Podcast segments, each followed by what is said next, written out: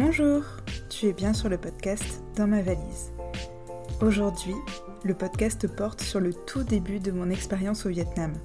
Et justement, aujourd'hui dans ma valise, il y a un excédent de vêtements, des doutes et une petite cuillère.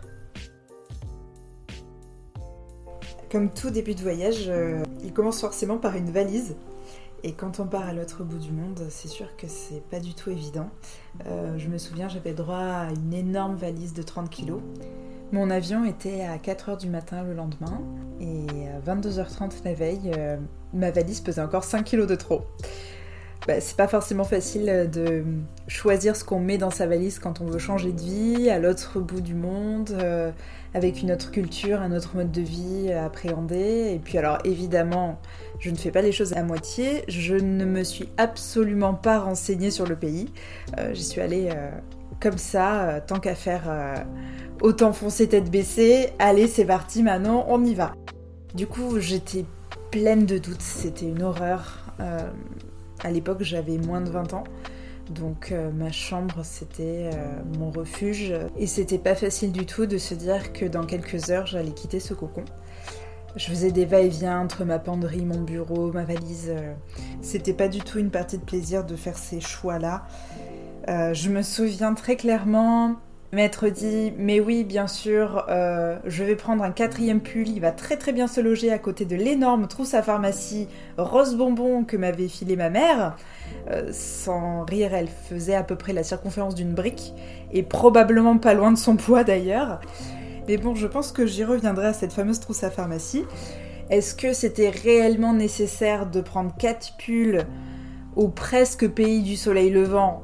Non, mais à l'époque, je ne le savais pas. Pour ce qui est de la suite, je me suis dit, bon allez, un troisième sac à main, euh, ça peut toujours servir. Euh, comme si j'allais sortir, vraiment, euh, je ne crois pas, mais bon, on verra. Enfin bref, j'étais vraiment très perdue avec toutes ces interrogations liées à ce changement de vie prochain. En plus, je voyais l'heure qui tournait, il allait être bientôt minuit. Euh, j'ai sorti un énième flacon de shampoing en me disant euh, non mais bien sûr que au Vietnam les gens se lavent les cheveux, ils doivent avoir euh, probablement des shampoings super. On va enlever ces deux flacons et puis peut-être que ma valise va faire 30 kilos. Et effectivement, c'était le cas.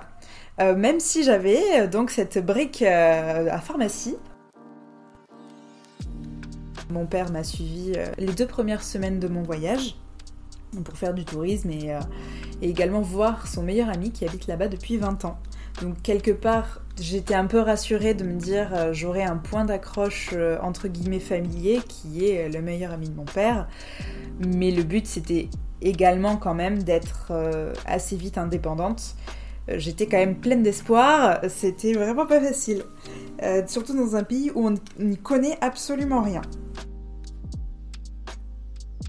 J'y allais vraiment avec euh, des œillères, euh, presque un bandeau sur les yeux, et puis alors je vous parle même pas de l'état de mon cœur qui battait la chamade en me disant mais c'est pas possible que tu prennes cet avion, tu t'envoles dans 4 heures, t'as la peur au ventre.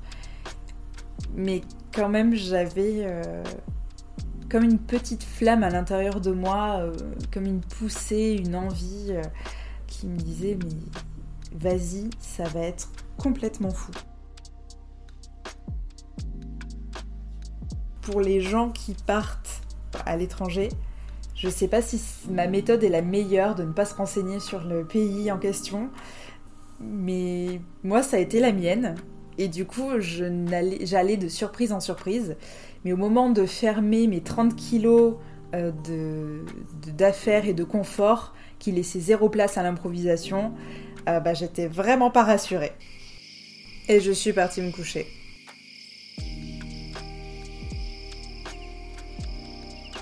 Cette nuit-là, j'ai vraiment pas beaucoup dormi malgré euh, les 4 heures qui me séparaient du réveil. Il y avait toujours les mêmes questions en boucle. Est-ce que je vais arriver à comprendre leur accent? Euh, Puisque c'est un anglais euh, avec un accent très fort et que j'étais pas très très douée en anglais non plus. on connaît l'accent français et sa compréhension puis il y avait le prisme de l'angoisse de ma mère euh, de voir son premier enfant partir euh, vivre à l'autre bout du monde. Je me disais euh, qu'est-ce que je vais manger Alors j'étais pleine de clichés, hein. tout le monde portait des chapeaux pointus et on allait manger que du riz.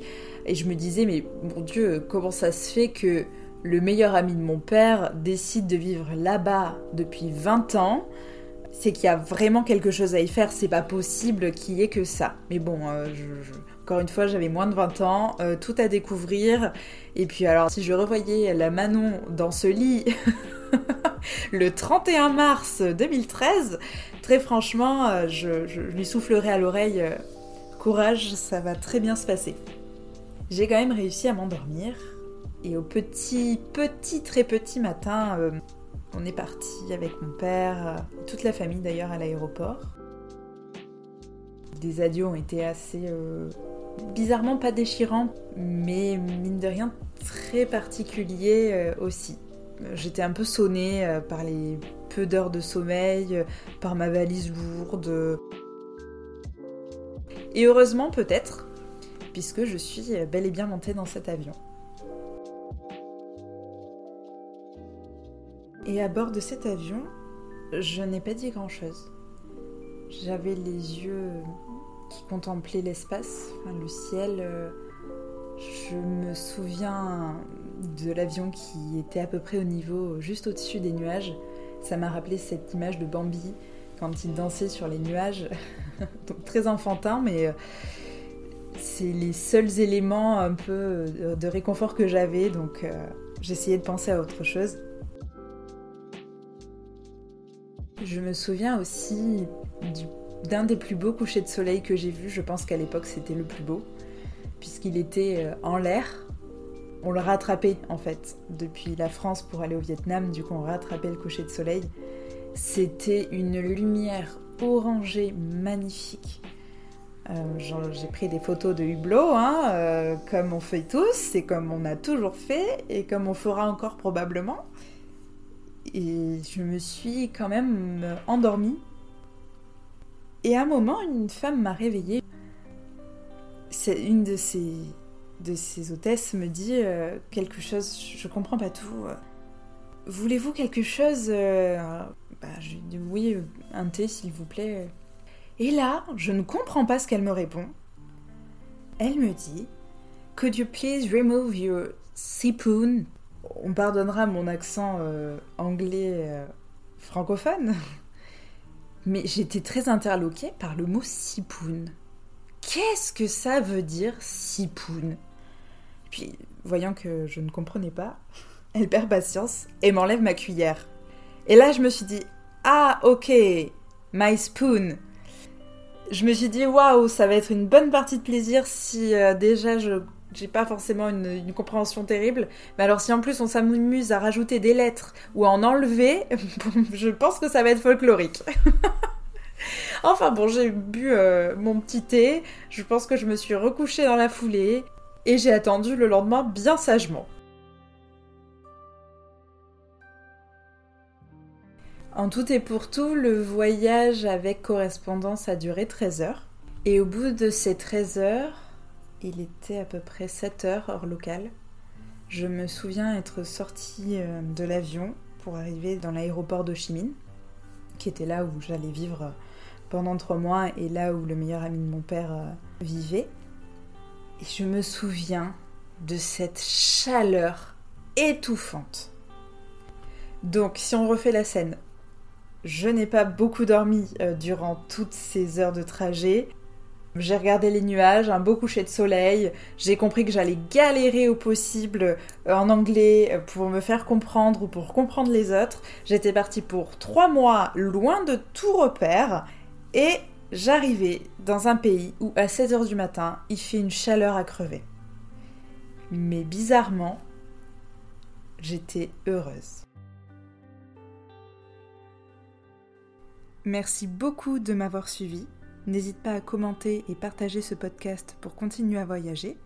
Tu peux aussi suivre mes illustrations sur le compte Instagram dans ma valise underscore podcast. Et à très très vite pour la suite.